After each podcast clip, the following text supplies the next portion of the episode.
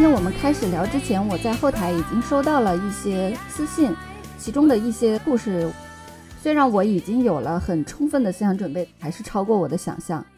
好，那我们就开始吧。欢迎大家，这一次录音离上一次录音已经很久了，不知道大家想我没有？反正我没有想你们。各位想发言的，别忘了举手。今天想要聊的话题是好糟糕的性教育。这个好糟糕的部分包括那些曾经给我们造成了误解的，或者是给我们带来伤害的、带来冒犯的，以及在什么契机你发现那是一个糟糕的性教育。有可能今天这个节目放出去，或者今天有人在谈到一些事情的时候，有的人才会觉得啊，这样吗？我到刚刚这一分钟为止，我还觉得这样子是 OK 的，也是很有可能的。又或者是你讲的东西，在座的人不那么同意，我们这个节目的宗旨就是，我希望大家来自己表达自己，而不是由别人来代言你。好，来把你遭遇的这些糟糕的性教育告诉我们吧。谁想先说？那我先说，今天拜托了铅笔心灵让我第一个发言，因为我还要一会儿回家弄孩子，然后现在在办公室没有人。对，首先你是谁？大家好，我是春春。我想从我第一次来例假开始吧。十一岁多，那时候我上学比较早，已经上初中了。我不知所措，跑去告诉我妈妈，我妈妈就很紧张，把我悄悄叫到房间里面，在放内裤的抽屉里面。小时候我问妈妈那是什么，我妈妈不告诉我。长大了我才知道那个叫月经带，拿纸巾就 塞到那个地方，然后还塞到很里面去，把我弄疼了。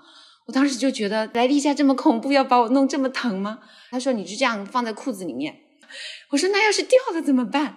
他说哎，只能给你去买卫生巾了。那个时候是一九九四年左右吧，我家在一个小镇上，卫生巾的品牌也不是很多，也不是很好用，粘上去就很容易掉下来。长大了之后，跟大学同学或者高中同学聊起来，你们来月经的时候什么样？他们就说就带卫生巾就好了呀。我说你们带上卫生巾不疼吗？他说不疼啊。这是第一次。第二个是我上高中之后住宿，走在校园里头，有一天晚上就迎面走来一个男孩子，他是这样把双手就直直的就这么走过来，旁边没有什么人，我以为我可以绕开他，结果他朝我走过来，拿手碰到我的胸口，嗯，我当时很不舒服，很难受，我就哭了，我跑去找我同学，嗯，我同学也不知道怎么安慰我，他说别哭别哭，没事的没事的，我也不知道跟谁说这种事情。我到高中的时候都没有得到这种是属于骚扰啊，或者是呃什么，我没有任何人告诉我。嗯，我有个亲戚，他是我姑父，他有一天到我家里来做客，刚好我那时候放暑假回家。那个饭桌上吃饭的时候，他就盯着我，我就觉得好奇怪。他看我的眼神让我很不舒服。嗯，我平常跟我爸妈睡在家里面，我从来不锁门。然后那天我突然动了一个小心思，我就把门反锁了一下，它就是一个圆圆的按钮，摁进去就反锁了。其实也不是很结实。嗯，但是真的那天半夜，我就听到有人要打开那个门的声音，我挺害怕，我也不敢发声，肯定不是我爸爸，也不是我妈妈。然后第二天我我跟我妈妈讲了这件事情，我很害怕，我妈妈什么话也没有说。嗯，这个事情过去了，我后来想起来，我觉得如果我那天没有锁门，那会发生什么？我妈妈为什么什么都没有跟我说？我结婚了之后，有一次跟我妈妈说起这件事情，她说是吗？我忘记了。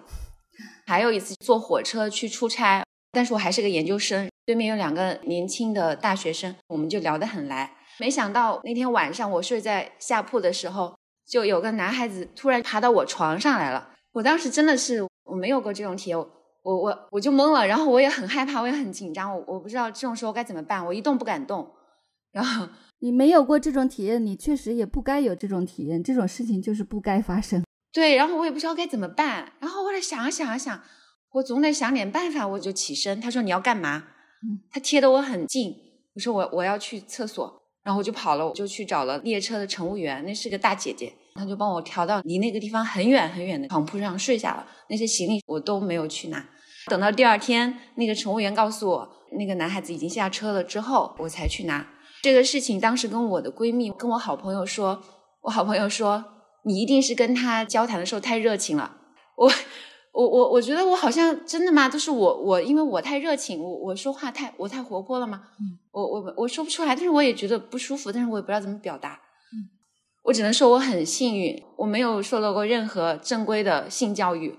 我是上研究生之后有了第一次性关系之后，我才知道什么是真正的性。我就分享到这里。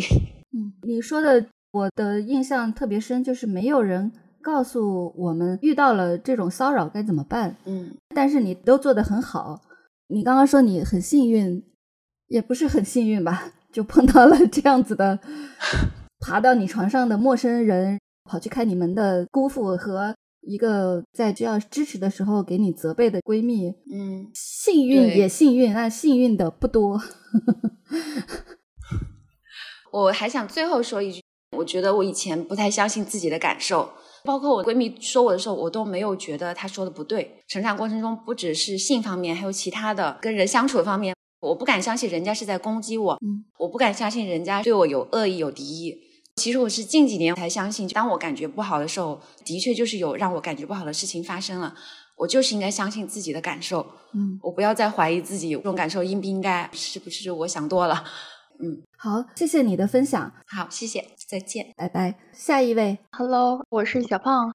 糟糕的性教育，我觉得可以形容它像一个黑色的塑料袋。就是我小时候，或者是我现在去买卫生巾，老板都会给你一个黑色塑料袋。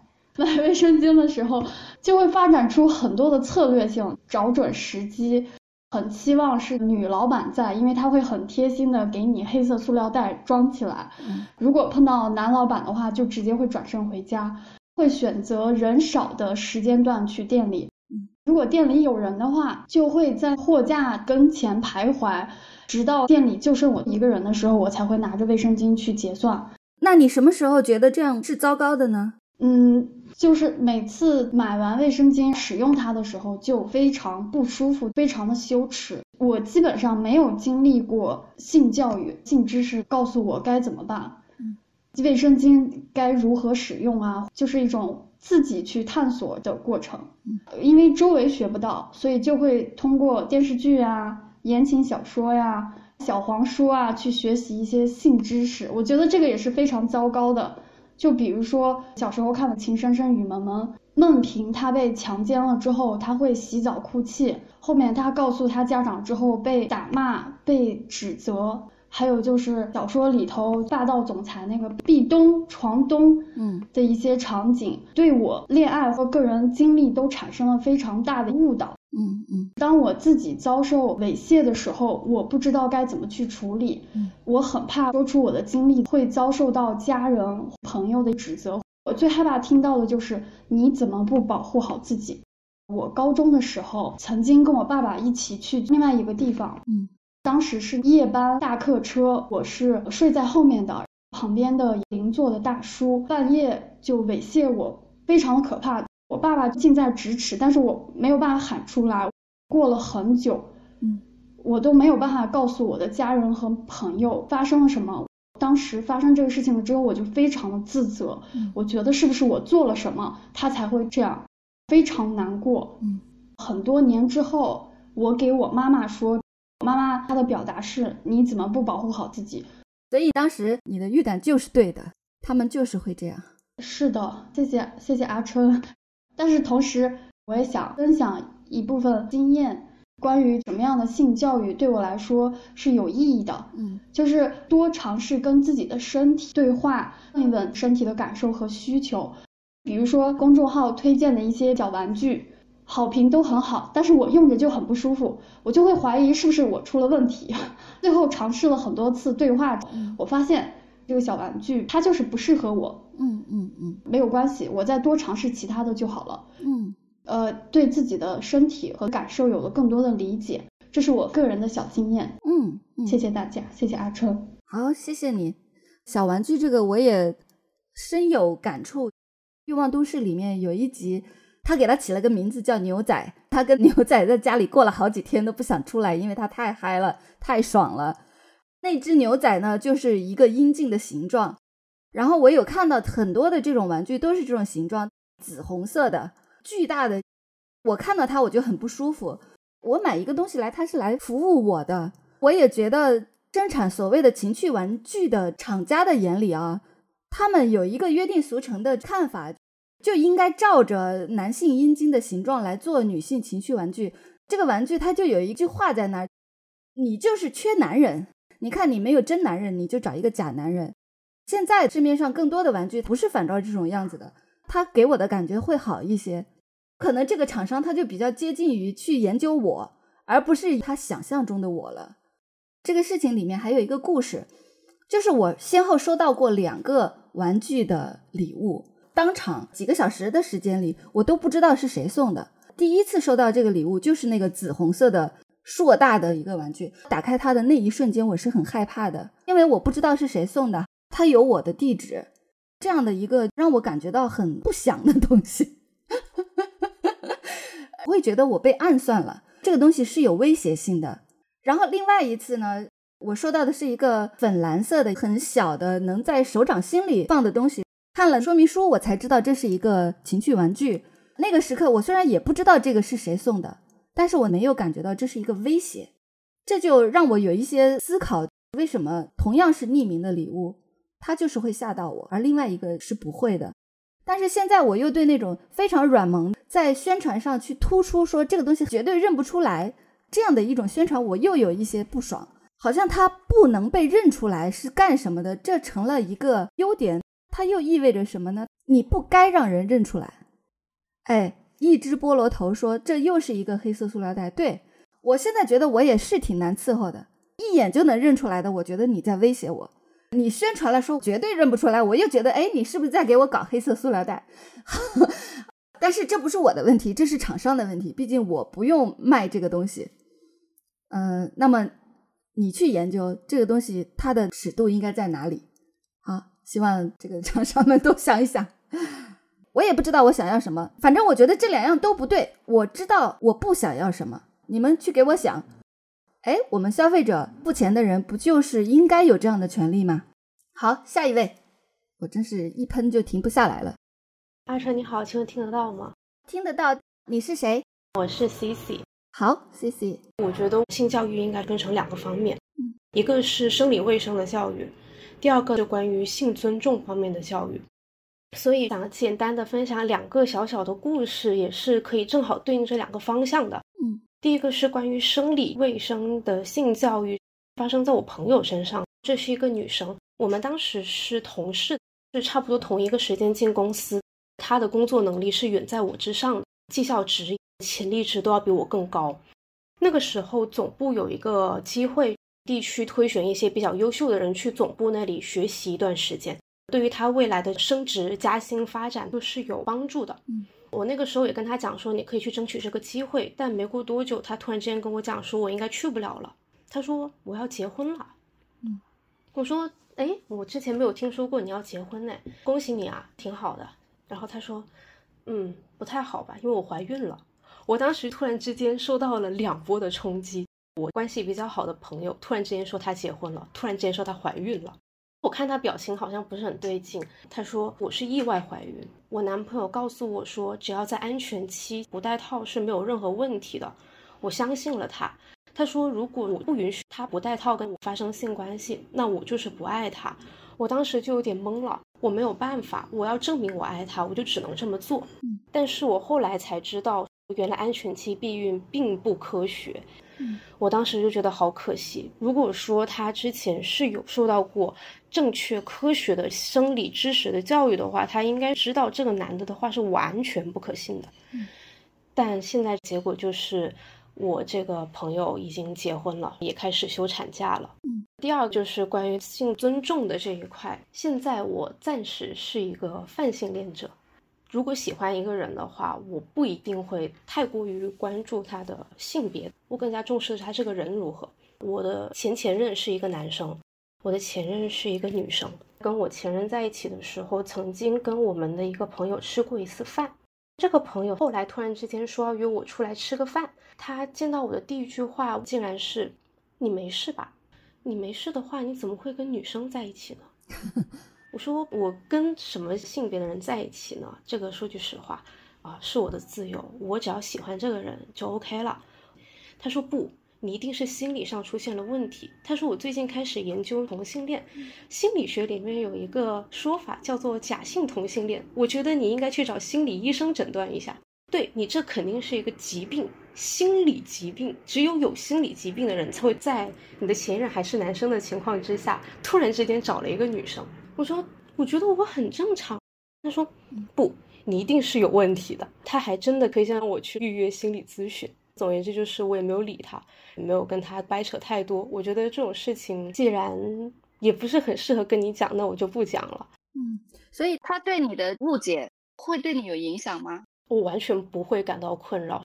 初中的时候，班里有那种演讲比赛，就已经有同学去演讲说不应该去歧视 LGBT 群体的人。嗯，我特别记得我们语文老师总结的时候，也是跟我们讲说不应该歧视是一样的人。嗯，所以我觉得。当时这个语文老师话，包括我后来的生物老师的一些科普，对我的性教育确实产生了很重要的影响。我遇到的老师都很好。嗯，好，你很幸运。这样的人，我相信每一个 LGBT 人群一定都会遇到。你的幸运在于一直都觉得他们这样是不对的。是的，你确定他们这样是无法影响你的？对，恭喜你，希望有更多的人有你这样的幸运。希望大家也遇到像我老师这么好的人。好。好，谢谢你，C C，谢谢。准备今天这个节目的时候，我就有想到，爱我就要和我做爱，爱我就不要戴套。这个说法有着这样台词的故事太普遍了，我有想象，我今天一定会听到。我有试着去理清楚这个话的错误在哪里。通常这个话术里面还有一句：“你让我这么难受，你拒绝我，你就是不想让我们俩好了，以关系破裂为威胁。”它的不成立的地方在于。我要停止这个行为，不等于我要停止这个关系。而现在说这个关系要终止的人是你，所以是你在破坏这个关系。这个话术里面还有一个说法是：我现在这么想跟你上床，是因为我爱你。他的问题在于，你所说的这个爱是不尊重我意志的爱。我想要的爱是有尊重的爱，而你在主张的爱是没有尊重的爱。对不起，你说这是爱。我不要，这不是爱。好，继续来听大家的故事。下一位，Hello，我是荔枝。荔枝你好，嗯，我就想来分享一下从小到大我妈对我进行的一些错误的性教育。嗯，大家可以听见吗？我的声音不敢太高。可以，很清楚。好，谢谢。我小的时候就比较喜欢玩过家家，就卖卖衣服啊，卖卖药啊。我记得有一次，我把我们家所有的药都拿了出来，摆在地上，然后写收据单，假装我在卖药。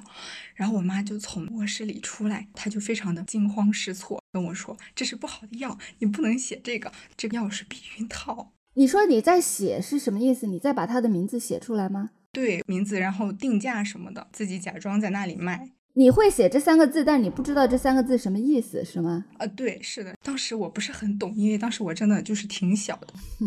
第二件事情就是有一次陪我妈去妇科医院看病，就遇到了一对小情侣。嗯，有一个男生陪那个女生看诊嘛，我妈的表情就有些微妙，跟我说：“看他们现在这是在干什么？反正就是他们现在这么年轻。”他就下意识的认为他们一定是因为发生性关系，所以导致自己要来妇科看病这样子。但是其实也不完全是一定只有这一个原因。就算真的是因为这个，我觉得也没有什么。还有就是第三件事情，有时候我会跟我妈一起看一些电视剧，有时候会讲一些男女朋友同居在一起的故事。我妈看到了，她就会说：“这要万一分了手，下一个男朋友该怎么看你？”反正我妈就总会跟我强调说，婚前发生性行为是非常非常不对的一件事情。嗯，会跟我反复的强调，男性非常非常在意你的处女膜，即便说他不会明确的跟你讲这件事情，但是他心里肯定会介意。我现在就会反驳我妈说，那又怎样？他在乎那跟我有什么关系？我也不会找这样的男人。嗯，那你这么挑战他，他会怎么回应你呢？哎，我忘了之前是什么样的了。现在因为我经常跟我妈讲这些事情，所以他。妈妈来了，救命！然然后我现在经常跟他讲这些事情，我妈就有时候会不说话了，我不知道她心里怎么想，但是应该可能大概也许接受了一些，我我也不知道。嗯，哎呀，吓死我了！好的，我有看到你的门被一个人推开。啊、是我妈。嗯，最后我还想说，我觉得有引导我正确看待性行为的这一些朋友非常重要，因为之前我也是对这方面没有很多的知识嘛。等到后来，我真的看了很多书，了解到很多，我觉得它不是一个羞耻的事情之后，我就会跟我的朋友讨论，然后大家讨论起来，我就会非常开心。了解到很多知识，我就觉得大家这样一起，就像今天这样其乐融融的讨论，就真的真的非常非常好，我就特别喜欢这样的氛围。嗯，好，谢谢你，谢谢大家。祝你好运。嗯，天哪，好，那我下麦了，嗯，谢谢荔枝。拜拜。第一个给自己性教育的人，特别是女孩，一般都是妈妈。当我们还不会说话啊，我们还是个婴儿的时候，一个小男孩，大人们在那里逗这个小男孩，就说：“哎，这是你的小鼻子，这是你的小嘴，这是你的小脖子，你的小手，你的小肚脐，你的小鸡鸡，你的小腿，你的小脚。”好，这是逗一个男孩儿。但是如果是逗一个女孩儿，他们会这样子的。这是你的小鼻子，你的小手，你的小肚脐，你的小腿，你的小脚，然后那个生殖系统没了。我觉得这就是我们女孩最开始的性教育。这里有一大片，咱们别提，咱们也看不见。我假装没看见，你也别问。对一件事情，没有什么比秘而不宣。心照不宣的讳莫如深，更加的给人羞耻感的了。你看，他们会不停的告诉小男孩：“这是你的小鸡鸡。”我猜哈，男性的这种对于自己性别的信心，跟这种教育是有关系的。然后我们所受到的教育就是别提，道路以目，大家交换一个眼色就知道了，这个东西不能说。嗯，这就是我们最初的性教育。这个性教育告诉我们，这是一个禁忌。这是一个秘密，它很神秘啊！我们的性别就成了一个不那么好办的东西了。第一次来月经的时候，我不知道是什么，之前也没有听说过。我说妈妈，我好像拉屎在裤子上了。她说怎么了？我说怪东西。然后我妈，哎，来好事儿了。我当时的感觉就是这是很不祥的事情，心里一惊。我听到很多的女孩去描述自己第一次发现自己来月经的经历。都是带着这种不安、不祥，带着一种神秘的、不太好说的气氛而来的。好，下一位吧。你好，你是谁？我是 Zoe。Zoe。好，我看到大家都分享的蛮沉重的，那我来给大家 分享个相对快乐一点的。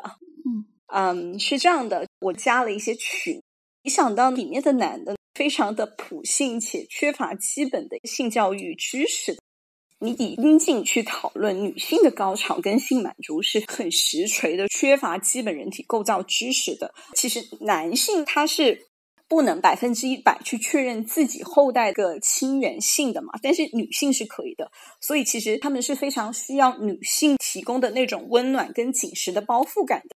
为什么我知道呢？因为我之前买玩具的时候，我凑单了十块钱，买了一个男用的飞机杯。哦，我把手放进去了，我在想是什么感觉，确实是很紧实。就是稍等一下，这个男用的情趣玩具只要十块钱吗？我是在想，情趣玩具是不是也有粉红税？我就没有见过十块钱的女用的情趣玩具。啊、呃，我不知道，它整个都很软。捏起来蛮解压的，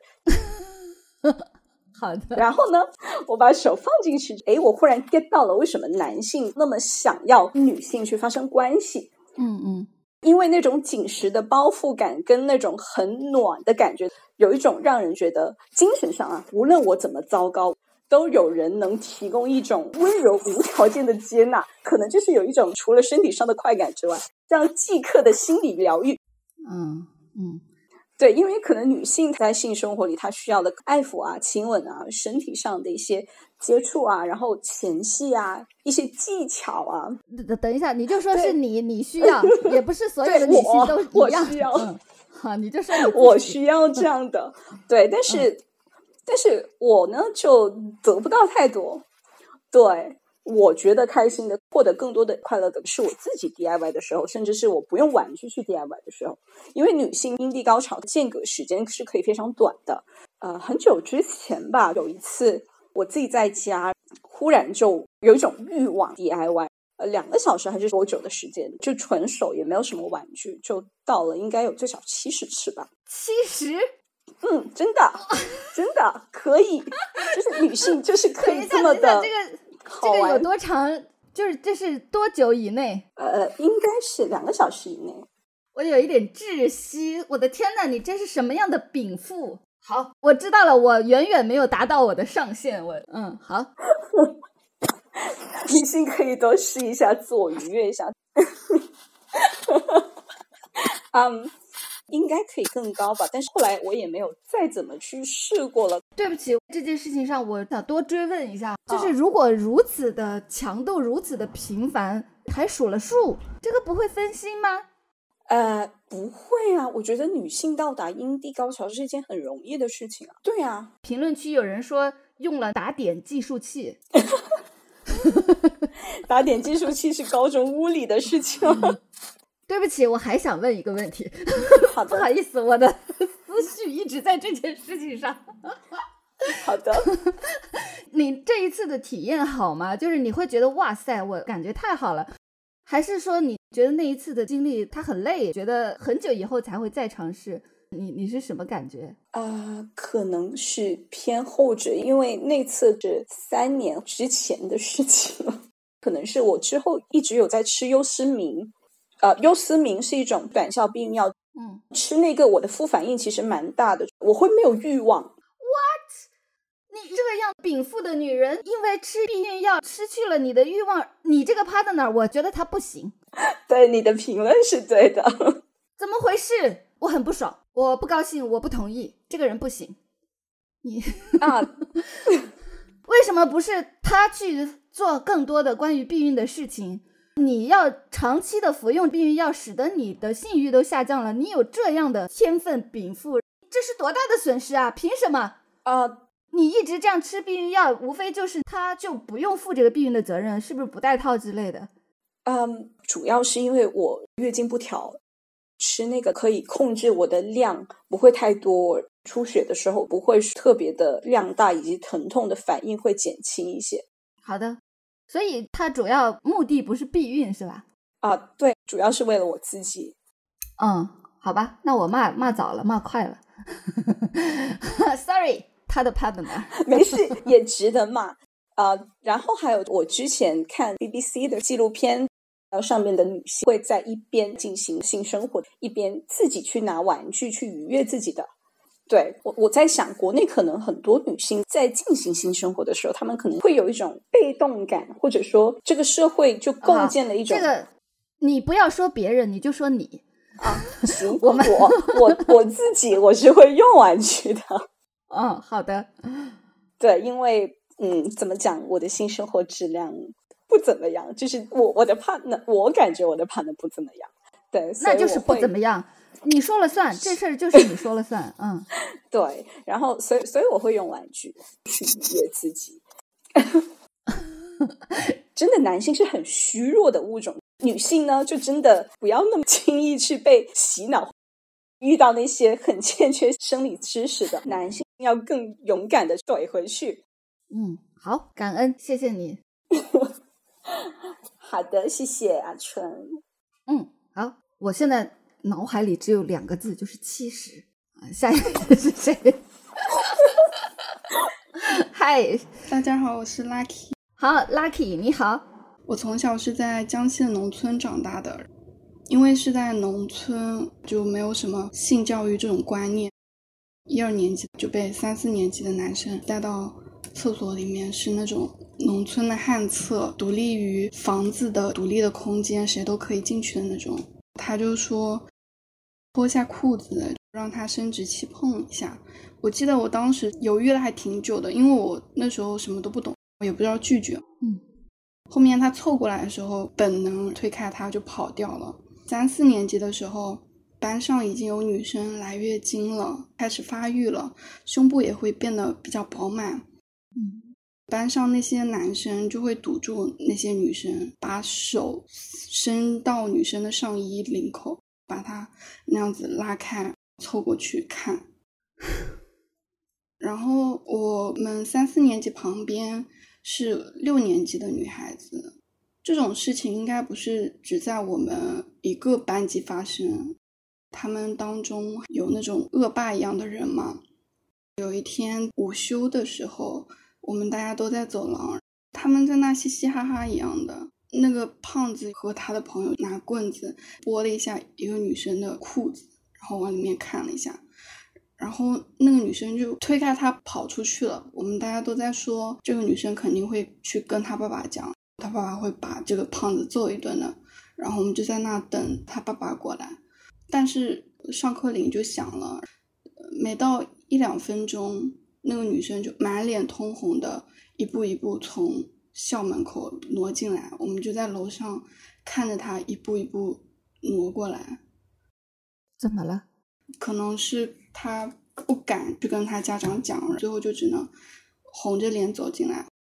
但是当时大家就是觉得好笑，看到他那种窘迫的样子会同情，但是不会觉得这是一件大事。然后我就用那种。今天学校发生了什么事的语气跟我爸妈讲了，然后妈妈呃没过多久就把我转到了镇上。我昨天晚上在回想初中时候发生的事情，第一次完整的把这一系列事情过了一遍，我突然就意识到，我初中的八年级的那个班主任，他很有可能是一个恋童癖。我们班那时候是倒数的班级。七年级的时候，连续换了好几个班主任和老师，啊，我们班那时候成绩就垫底去了，然后没有老师来带我们。八年级的时候，我们班那个男班主任刚毕业来带我们，他那个时候才二十四五岁，住在男生的宿舍。我的男同桌他有一次跟我们开玩笑，跟我们班上另外一个比较矮、比较胖的还没有开始抽条发育的男生。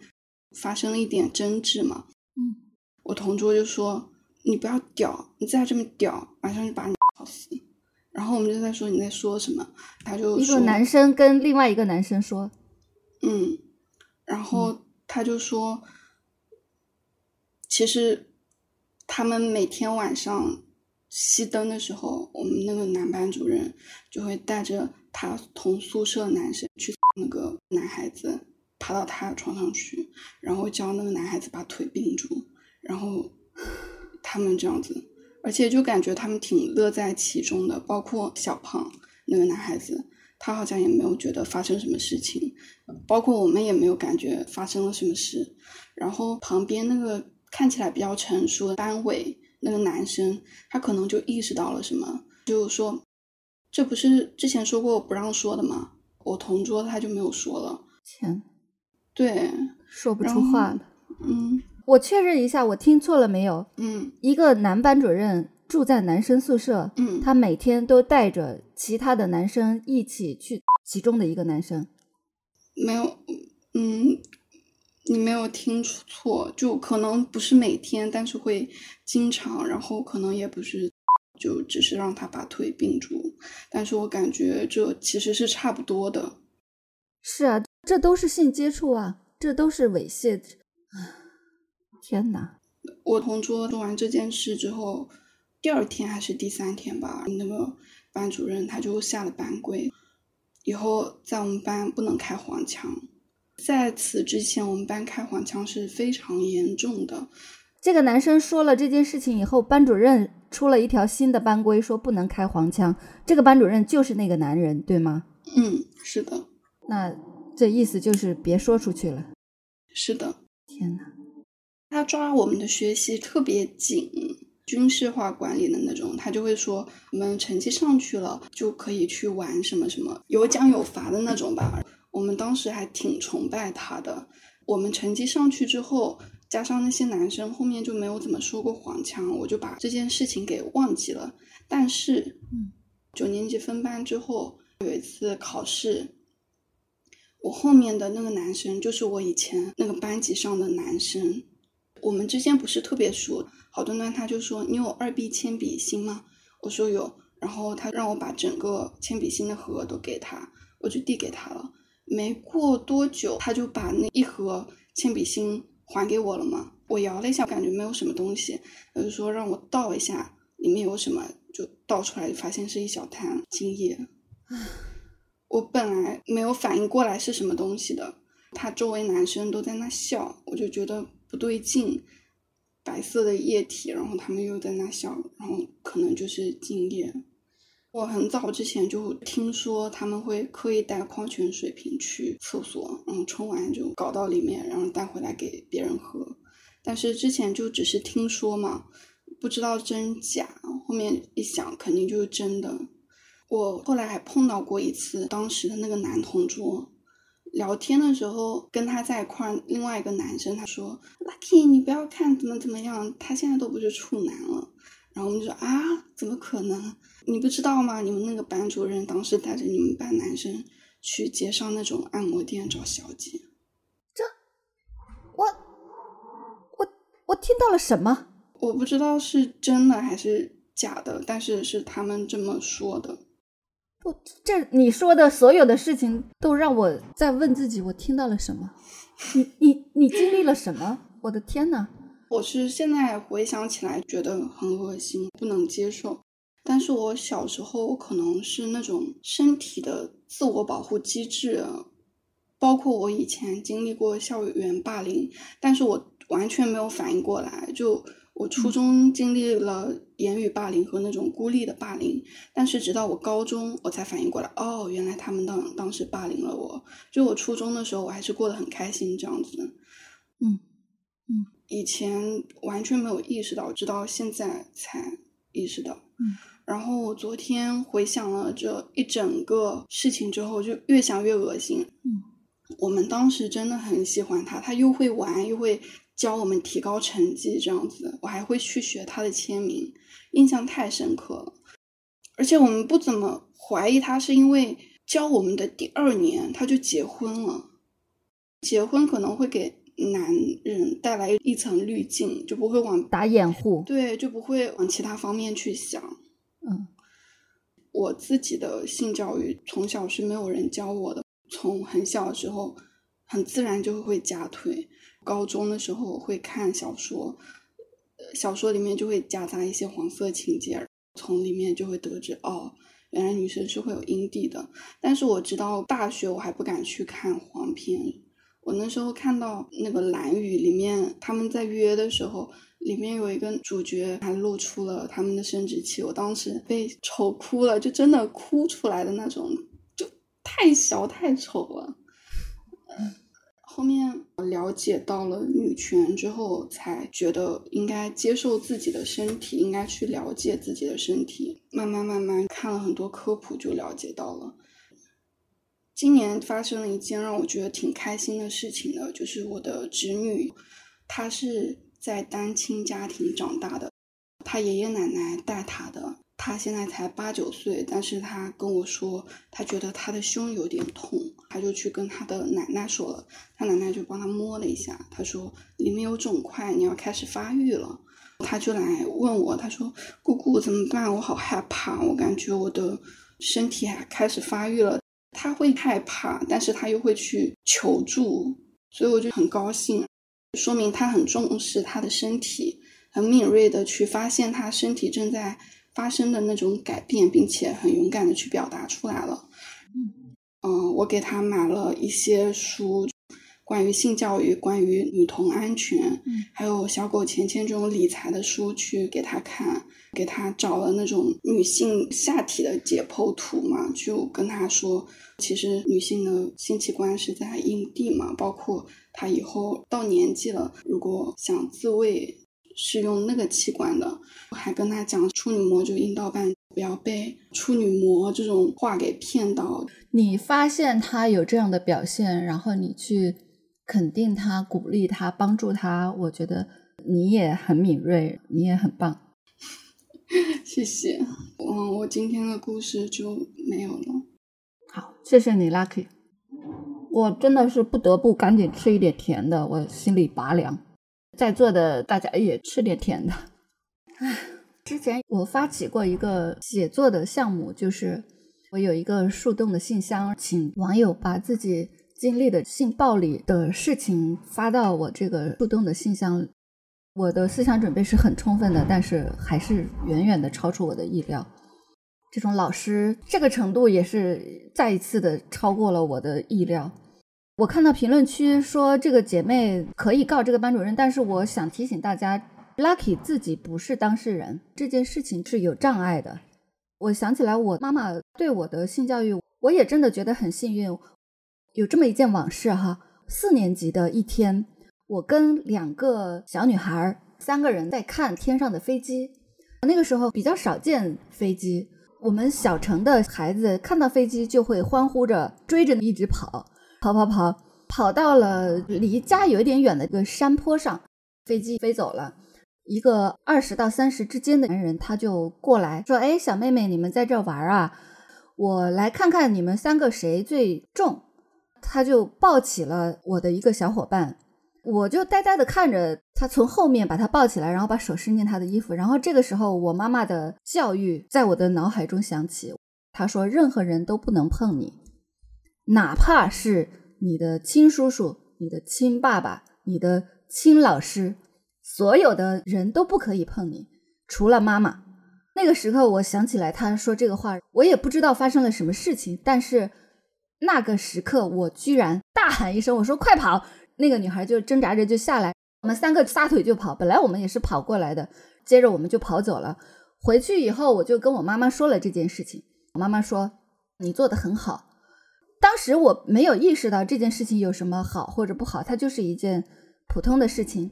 但是我后来慢慢的，我看各种各样的资料，听到各种人的讲述，就是一个小孩，他知道任何人都不能碰我这件事情是多么的少见，居然大部分的女孩都是不知道的。我也发现，当了妈妈的人们要怎么跟自己的小孩去进行这样的教育。也是很踌躇的，到底要说到什么程度？我现在提供一个这样的例子，我的妈妈就是这么说的：叔叔、老师、姑父、爸爸、哥哥，任何人都不可以碰你。我没有受过这样的侵犯，但是回想起来，其实我有很多次的这样的可能，就是遇到了这样的一些男性的长辈。现在我回想起来，他们就是不怀好意的，但是。由于我只有一个非常直接和傻憨的念头，就是谁也不能碰我。以可能当时看起来是非常愚蠢的方式，我就是快跑，或者你快走，逃过了这些遭遇。我还听到我的一个朋友，他给他的孩子的一句非常好的话。他的孩子一岁的时候，就是刚刚开始学说话的时候，就学会了这句话。这句话是：你想坐牢吗？他教他的孩子们。任何人想要把你抱起来，想碰你，你就问他你想坐牢吗？然后他的小孩就真的是，就任何人碰他们，他们就会冲他喊，就是你想坐牢吗？刚刚开始学说话的时候就学会了这一句，我觉得这句话很棒。他的教育方针原则跟我妈妈的是一致的。以我自己的经历来看，我觉得这是非常正确的，也是非常有效的。阿 K 说的事情，也包括我树洞里面收到的那些事情。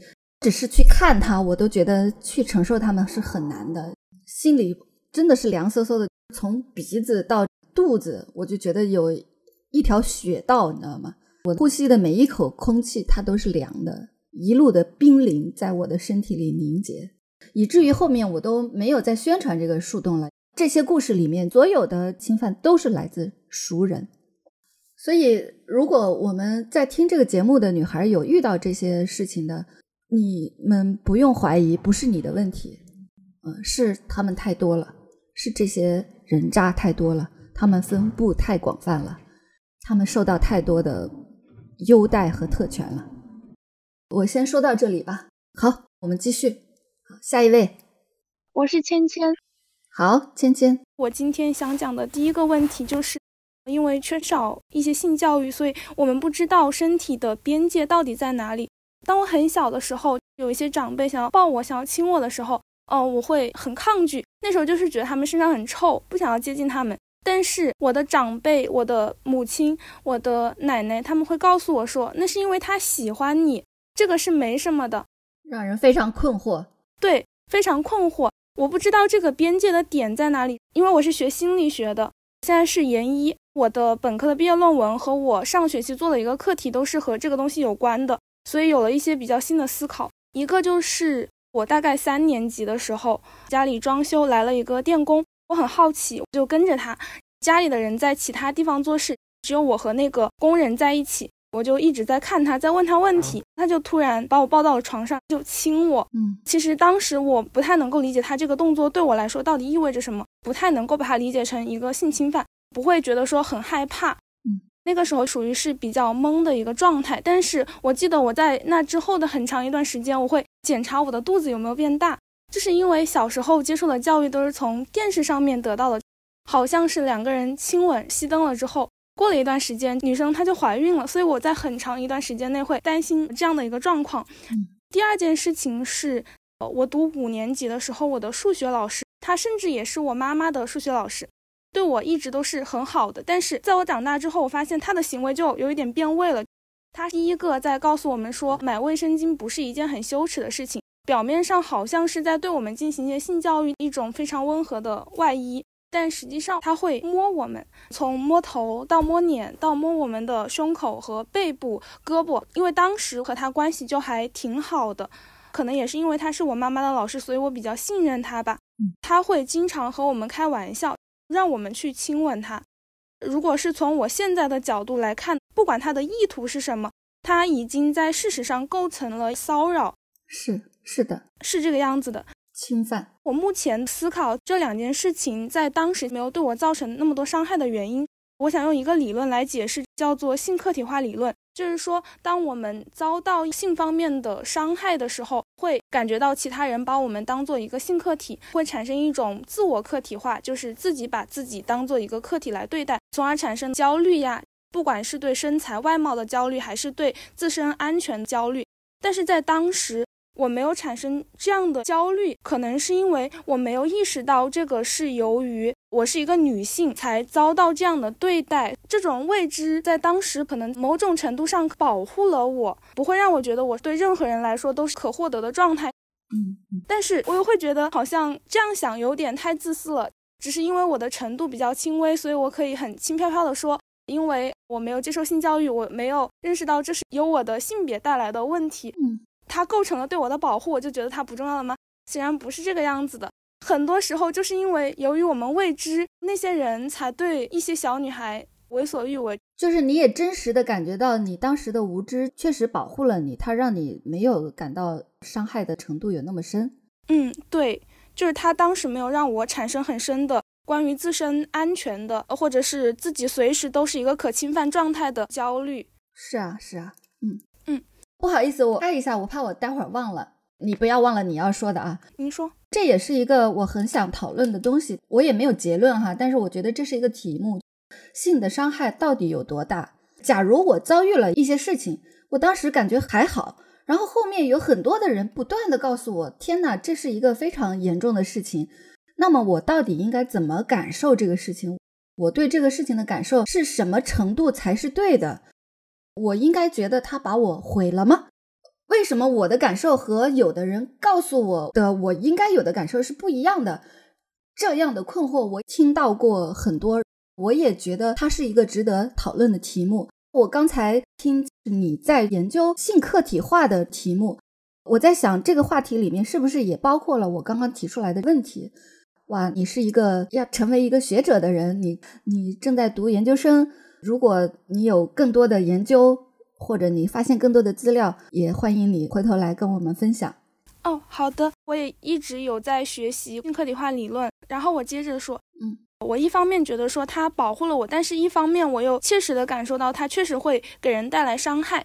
我们对这件事情是未知的，所以我们会产生一种非常强烈的好奇心。嗯，在小学六年级或者是更早的时候，就有女生会。被更高年级的男生诱拐去做一些和性有关的活动，嗯，因为我们所有的人对这件事情都是讳莫如深的。当有一个人告诉你这是新奇的体验，可能就会有人去做这件事情，又没有足够的保护自己的知识，就很容易受到伤害。不管是社会舆论带来的，还是身体上的。嗯，第二件事情也是和卫生巾有关的。我在读高中的时候认识了一个男生，是我夏令营的同学。他们班上有一个非常非常优秀的女生，和这个男生关系很好，还是他们班的班长。这个男生某一天就去翻这个女生的东西，从她的书包里面翻出了一个卫生巾，他就当着这个女生的面把这包卫生巾拆了，然后递给他周围的其他男生。两个男生就在那里抛来抛去，在戏耍那个女生。然后，然后我就会，然后我又联想到我初中时候的一件事情。大概是七年级，有一些比较早熟的男生，浏览了一些小黄片啊，这样的一些男生，他们特别会戏弄女生。有一个早读的时间，我是英语课代表，然后管一下纪律。有个男生就问我这个单词怎么读，就是 A R E 那个二，我说二，呃，他说你读十下，我就读了十下，然后他在那里笑得很猥琐。当时觉得不对劲，但是我不知道这个是什么。这两件事情它的共性就是，这个女生都相对来说有一定的威信，都是班干部嘛。嗯，然后男生呢可以通过性方面的，嗯，不管是拿卫生巾还是让你去二读十声性骚扰，对他其实是用这样的方式把你从那个相对来说比较高的位置拉下来了，拉到了一个他可以随意亵玩的位置，可以戏弄你的位置。我就觉得这件事情真的很离谱。嗯。可能也是性教育不够，不能正确的对待这件事情，让一些男生觉得，把你拉到这样一个性缘的关系里面，那你可能就会天然的处于弱势。嗯，女生其实，在遇到这样的事情的时候，也不知道怎么样去保护自己，不知道怎么表达自己的感受。对，也许我们不知道怎么表达的时候，就先记一两句，比如说你想坐牢吗？嗯，一点言简意赅，就是我不知道，我就先拿这个对付着，哪怕不是很准确。嗯。第一个发言的同学，他就说，没有人告诉过我遇到这些骚扰该怎么办。对，确实这是一个真问题。对，哦，然后关于卫生巾，其实我之前或多或少也会觉得说有一点月经羞耻，会在买的时候拿一个黑色的塑料袋。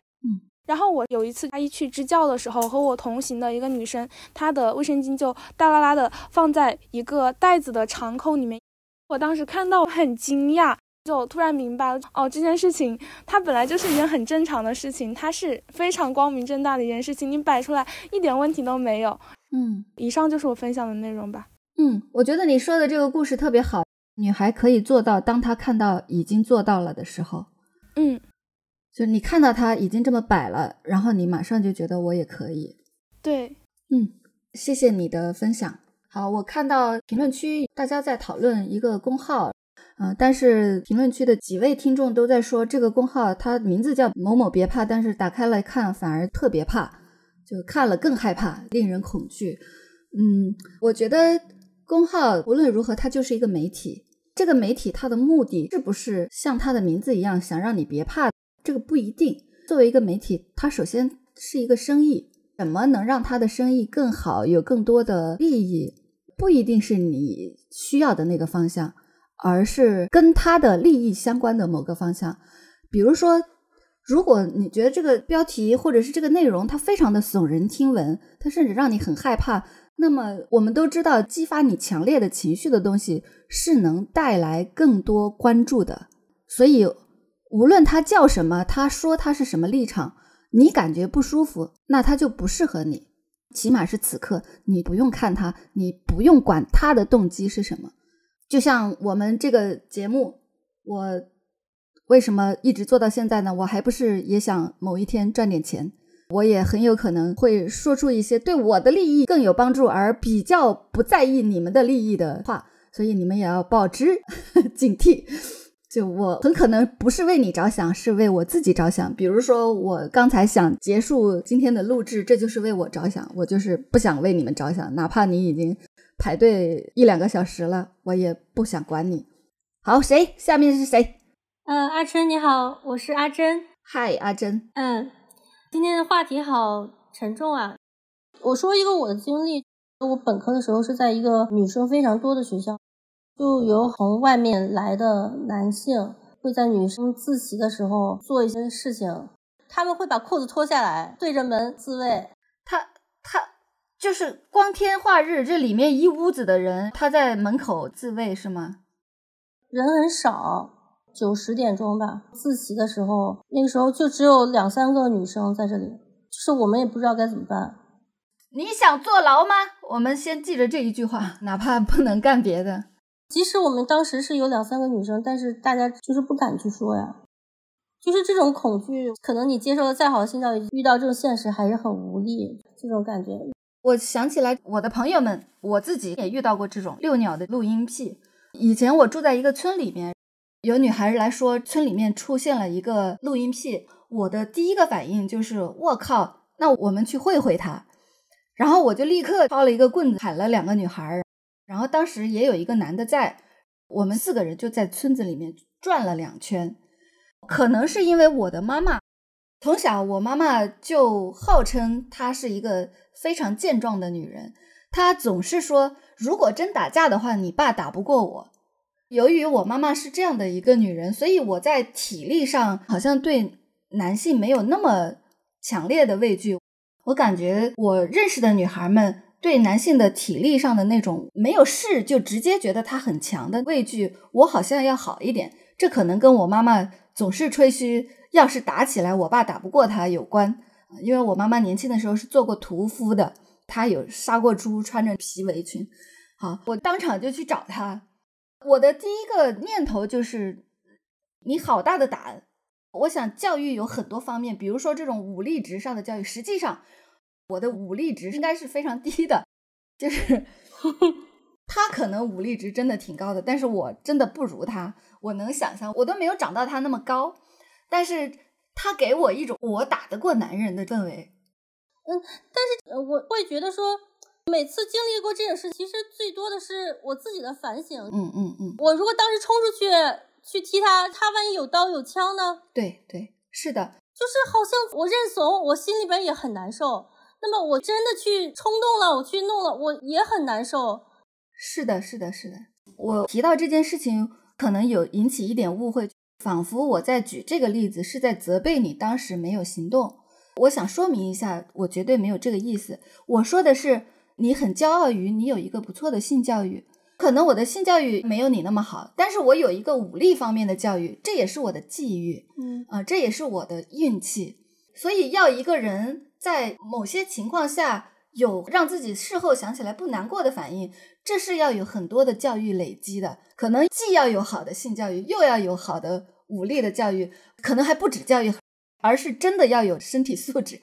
我可能只是在意念上觉得我可以，但实际上真动起手来，我可能是要吃亏的。然后再说明一下，我绝对不是在责备你。我的那些感到痛苦、无助、无力的那种场景，绝对不会少于任何一个人。对于女生来说，永远会说：“哎，我为什么没有这样？”这是一个非常悲伤的循环。不是我们要做什么，我要说的是，我们现在在这里谈论这些，我们把这些不安拿出来说，把我们的遭遇拿出来说，我们得到的幸运拿出来说，这就是在给所有的女孩，我们去做他们的际遇。嗯，我们去谈论这些，对于听到的人来说，这可能就是他的新的口子，就是哦，有人这么做了，有人那么做了，也有人跟我一样痛苦，也有人像我一样自责。那么做，他好像有点用，也许我什么时候也可以试着去冒险。我要说的，我们在这里谈论的这一切，我的目的，我的希望是我们去成为别人的际遇，我们就是教育的一部分。但是是不是能达成，我也不知道。哎，我觉得关于这种创伤，甚至是可以再做一期的。我不知道怎么做才是百分之百对的。对，目前我还没有摸索出来答案。好，谢谢你，谢谢你，阿珍，谢谢。这种困境不是我们独自能解决的，这就是双重束缚嘛，就是你怎么做都错嘛。我们现在来说。我们把各种的可能都列出来，我们来做这样的事情，我们进行这样的讨论，嗯、就是希望把这种双重束缚变成双重解放，就是你怎么做都对。对 Zoe 说的，公共系统要做的还有很多很多，我们现在就是这个公共系统的一部分，我们在这里说的话、进行的讨论都是有意义的，我们就是改变这个世界、这个系统的涓滴细流。我这个词用的对不对？好，下一位。Hello，张琛，我是九四。九四，好。看到这个主题，我是想讲两个，一个就是你亲眼目睹了谁，显然性教育是很糟的。这个事情，我觉得我做的很糟。我现在有两个女儿，都是四岁不到。我有意识到说好像要做性教育这件事情，但是我自己的知识储备又不是很够，然后我也不知道怎么做。我以前一直很紧张，小朋友小的时候，我上厕所啊，我洗澡啊，什么都要跟着我到卫生间里面去，然后我就很怕我来月经的时候他们看到，那我不知道怎么解释这件事情。有一次就真的发生了，他们是看到马桶还没有冲，有经血嘛，他们就很紧张，他们说怎么出血了，痛不痛？因为他们手指就出血了，是会很痛。我当时就觉得哦。这个大概我要去教他们，但是我当时很紧张，我也不知道要怎么讲，我就糊弄过去了。其实这是一个很好的可教时刻，但是我没有抓住这个时刻。之后我看了一本书，对我来说是很大很大启发，叫《从尿布到约会》，是一本关于小朋友的性教育的书。这个书分两册，一册是讲婴幼儿到青少年，一个讲青少年再往上的。当时看的是婴幼儿的那本，它里面有讲到二到五岁这个阶段里面，小朋友用什么样的方式他们能接受。呃，就像你一开始讲怎么样去正确的说出性器官的名字。我一开始换尿布的时候，我会说小便的地方或者嗯嗯的地方，不会直接说性器官的名字。但是现在我意识到，哦，是可以正确去说出，比如说，呃，这这个地方是会阴，这个地方是外阴，因为他们有像尿布疹一样的嘛，很痒，要手去抓，要涂药膏。其实这就是一个很好的可教时刻。我现在就会把生殖器的正确的名字去讲给他们听，我就发现，哦，也没有什么很紧张或者很不得了的事情，原来是个很正常的事情，就像我们说桌子、椅子啊或者其他部位一样的。还有一个事情是。我才知道怎么样去教小朋友避免别人触碰他的事情。现在发现有很多绘本也会讲这个话题，比如说背心和短裤穿的地方是不可以碰的。我教他们说不可以碰，要大声的说出来，要怎么练习，会去反复练习怎么样叫大声，怎么样叫拒绝。嗯，好棒啊！因为小朋友人小嘛，他其实看到大的东西还是很害怕的。今天我听到你说你想坐牢吗？哎，我觉得这个词很好，我去教我女儿，就是很有震慑力，我又是很简单一句话，对吧？直接说你想坐牢吗？啊，对方就有害怕这种感觉。对，嗯，我就想聊这个事情。嗯，特别好。你是一个母亲，你有两个女儿，你以一个母亲的角度去说，好，我知道了。我没有受到很好的性教育，那我要怎么去教我的孩子才是好的性教育？你得到了一本书，你得到了这些指导，那件你感到紧张的事情，有很好的教材已经为我们所用了，你和你的女儿都在受益。哎呀，我心里暖了很多，就是这个这个全程这有很多的内容都是让我心里很凉。嗯，这本书的名字叫什么？你可以跟大家再说一下吗？嗯，书的名字就是评论区打的，从尿布到约会。嗯，好好，谢谢你，谢谢谢谢九四的分享。好，下一位，我叫包包，包包你好，我没有遭受过性侵犯，我也没有遭受过那些暴力的事情，只是自己的一个疑惑。我其实不知道我的处女膜是什么时候破的，这是一个非常小的疑惑，有一个比较模糊的时间点。我发生性关系很早，跟我的初恋男友。在十五岁的时候就发生了性关系，那个时候我就没有什么第一次性行为的时候的那种传说中的疼痛。对这个东西没有。我高中的时候，我妈带我去看多囊卵巢，我父亲的高中同学一个女的去检查阴道超声，是需要用一个棒伸到阴道里边去检查。一般小女生没有经过性行为的都是通过彩超。因为我有过性行为，但是我没有告诉我父亲的朋友，我母亲就感觉到非常的尴尬，觉得这是一件伤风败俗的事情嘛。但是我一直对这个东西是存疑的态度。在我九岁的时候，我从我外公的自行车上，那种八二式的大的那种油电的自行车，然后他把我从补习班去接回来之后，当时我的阴部受到了一定的刺激，卡住了，或者是。怎么了？当时有两天我是没有办法小便排出来的，受伤了。是用水流去冲洗才缓解。后来我想，可能是那一次我的呃处女膜就受到了破坏，嗯，就是这一个小的机械外伤，对我来说就是一个谜题。我的处女膜它到底什么时候破的？它不是一个需要我去反复去深究的问题。我当时也是嗯不太知道性方面的一些事情，就是这样。但是你今天把这个故事在这里说出来，我觉得很多人的一样的谜就解开了。我们的身体是很多样的。你看你在第一次性交的时候没有感觉到传说中的那种疼痛，你看你的身体是这样子的。刚才我们还听到有人两个小时可以有七十次高潮，你看人的身体真是太多样了。现在听这个节目的人就觉得哦，我也不疼，果然大家的身体是各式各样的。挺好的，你没有破解这个谜，但是可能你的故事让很多其他的人觉得，哦，我的谜题被破了。谢谢你，我不是很专业啊，但是据我所知，第一次性交的疼痛，它不是因为处女膜破了的痛，它很有可能是因为它的，呃，我觉得是干涩，干涩。对，很有可能所谓的传说中的那种疼痛本来就是不应该的，就是因为大部分女孩经历的第一次的性的经历都是不愉快的，所以传说中才会痛的那么厉害。可能比较好的性交，它就是不应该那么痛的，哪怕是第一次，这也是一种可能。然后紧张痉挛也会痛。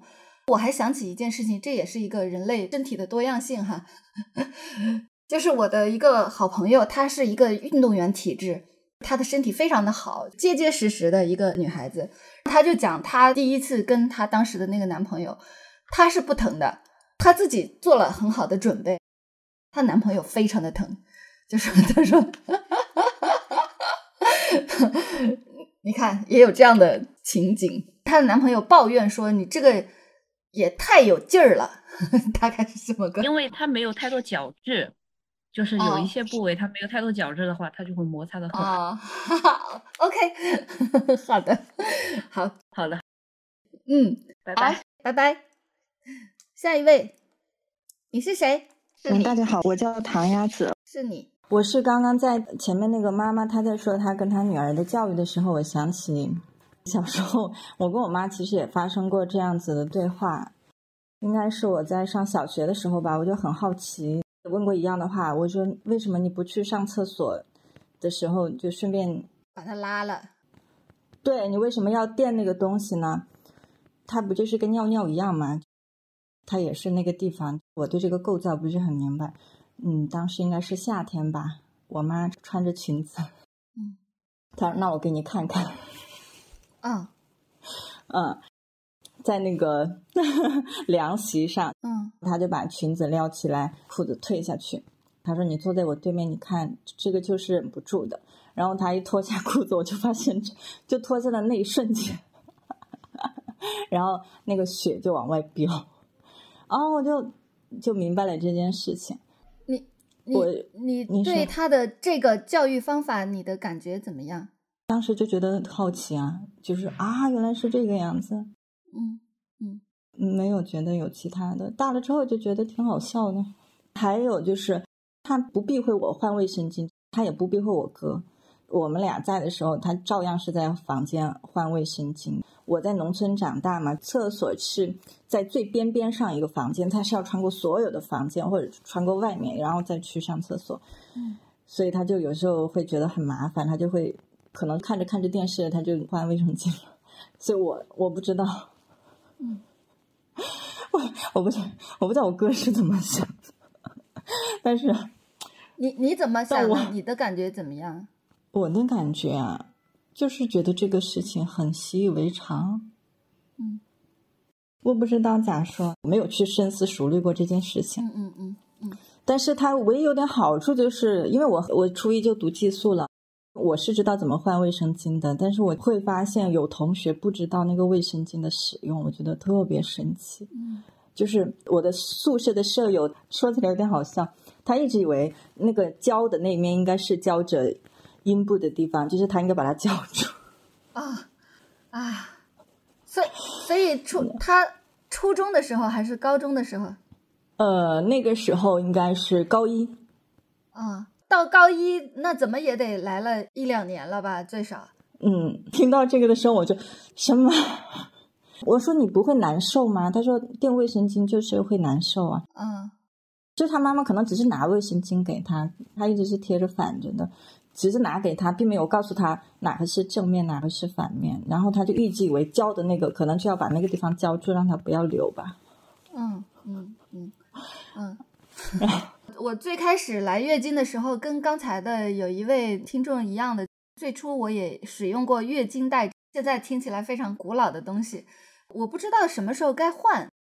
我的妈妈虽然教给我她怎么使用，就是把卫生纸叠成一个长条，塞到月经带里面，然后系到自己的身体上。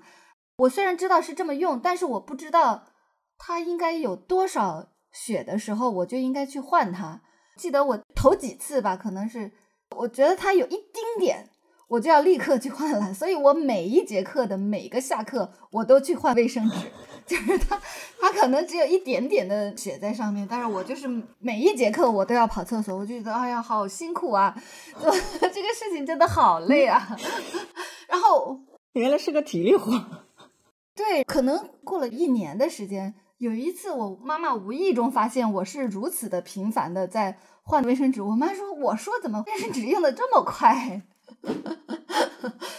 你看他们没有教我嘛，他只是教我怎么使用这个方法。我记得还有很多的问题，比如说来月经的时候可以洗澡吗？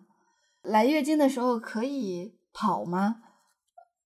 等等啊！我最近听说有一个 B 站的博主叫打工仔小张。”好像是叫这个名字，他就是教怎么坐地铁，怎么看医生，怎么买东西，怎么坐飞机，就是这种特别特别基础的，怎么买公交车票，怎么坐公交等等等等。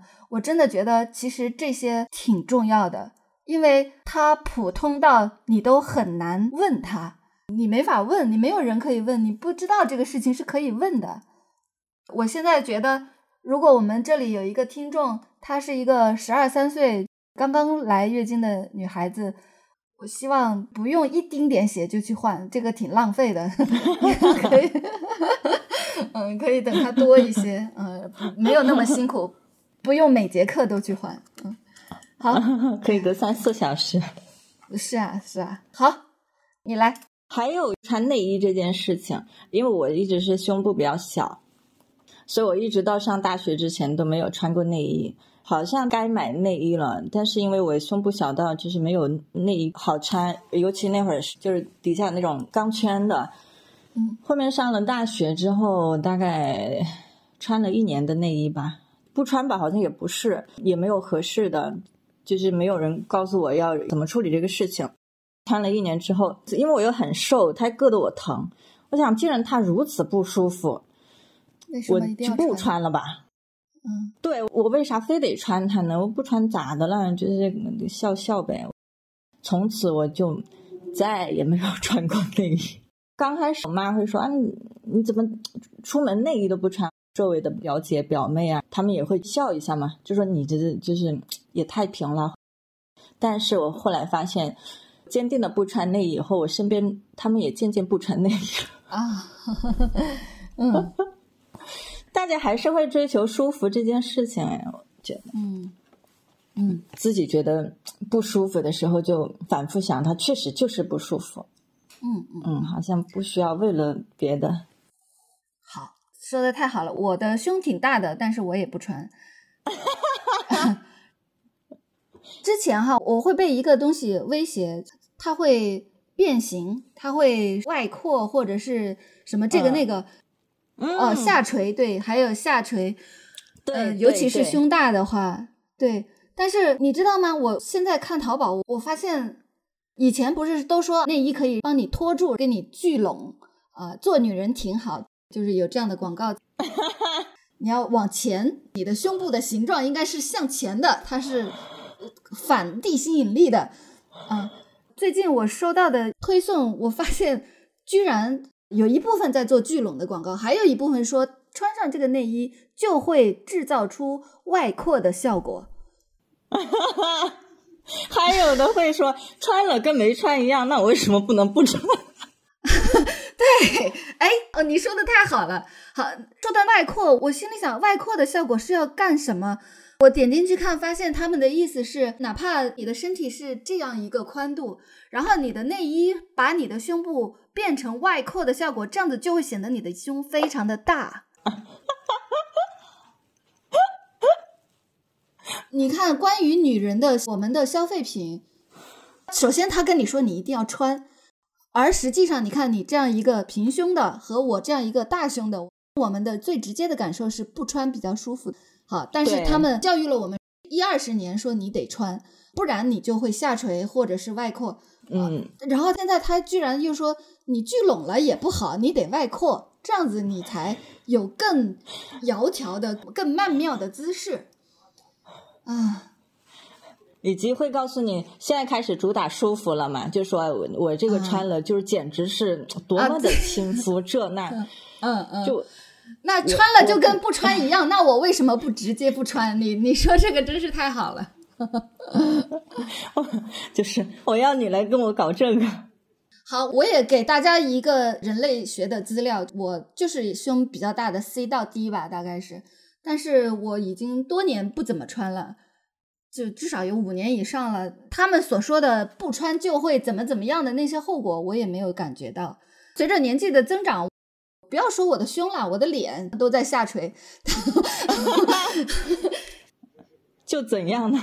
对，我觉得真的没有什么影响。因为我不穿那个，我不知道我的那个叫什么杯，我也许是 A 或者 B 吧，嗯，所以我就想，如果有人听到这儿，无论你是 A、B、C、D，你想不穿就不穿。对对对对，至少从 A 到 D 吧。就是它不会有什么，它只会更舒服。是啊是啊，你只有一个坏处，就是我怕你会太开心啊。我怕你会太舒服，里面穿个纯棉的。是，啊 好，那我们今天就先停在这里。好嘞，好嘞，好，拜拜。好，拜拜。那我们今天就先停在这里。虽然今天想发言的大家都已经发言了，但是我还有很多想聊的。呃，我做这个节目的初心，首先是我想通过这个节目赚钱，获得更多的名利。这是我的初心，然后我的第二个目标是，我希望在这里让大家自己来表达自己，而不是通过别人的理论、别人的转述来表达自己。呃，这是我的第二个想法。如果你觉得这个初心也是你想要支持的，那么请你素质三连，好吗？就是点赞、评论、转发等等。我觉得我要在节目里面多加入一些呼吁广告的部分。我现在也没有赚到钱嘛，就是我的初心，它有一点摇摇欲坠。在线墩墩甲方妈妈，没错没错。好，我们今天先停在这里，也请大家帮我一起去寻找想要分享这些故事的嘉宾。呃，告诉你的朋友，告诉你的朋友圈里面的不是你的朋友，但是你觉得他也是可造之材的那些人。好，拜拜，祝大家晚安。So take my.